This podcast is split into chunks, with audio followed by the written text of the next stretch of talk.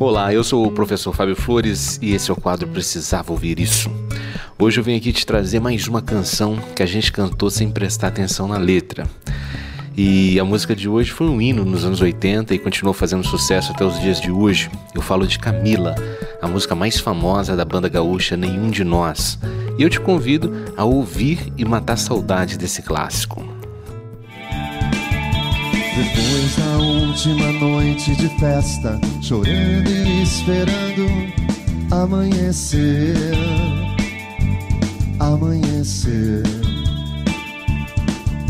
As coisas aconteciam com alguma explicação, com alguma explicação. Depois da última noite de chuva, chorando e esperando amanhecer, amanhecer. Às vezes peço a ele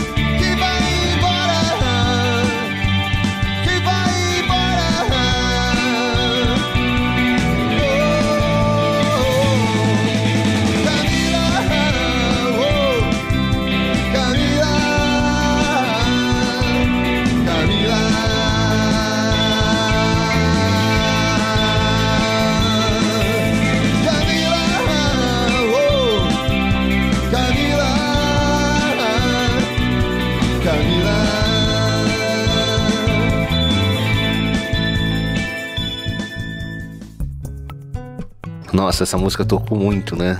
E para quem viveu essa época, ela fala bem forte ao coração.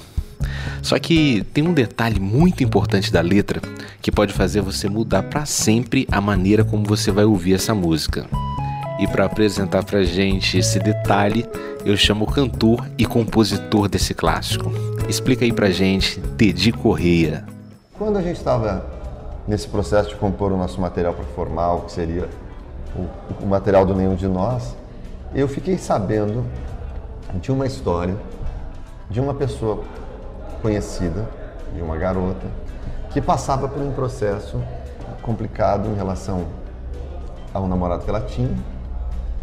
E eu me lembro de chegar no ensaio e comentar com os guris, olha, e reproduzir a narrativa que me fizeram sobre ela. E a gente falou, vamos escrever uma coisa falando sobre isso. Vamos falar desse tipo de situação a, onde a menina ou a mulher, ela se submete a isso. Então, depois da última noite de festa, chorando e esperando amanhecer. Por quê? Porque ela passou por situações constrangedoras, humilhantes em festas, chegava em casa, chorava até o outro dia, entendeu? Se sentindo mal e tal.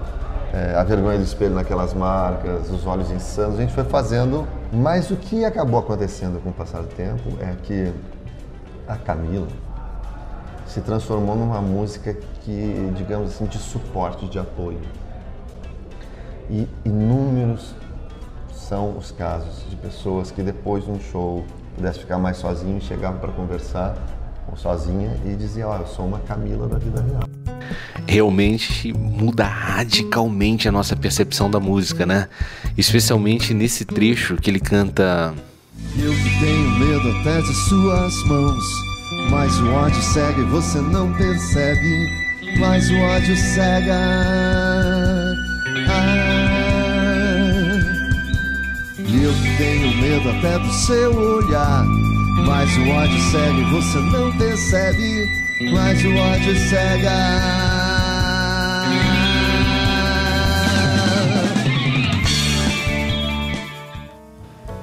Quase dá para ouvir a própria Camila pedindo socorro.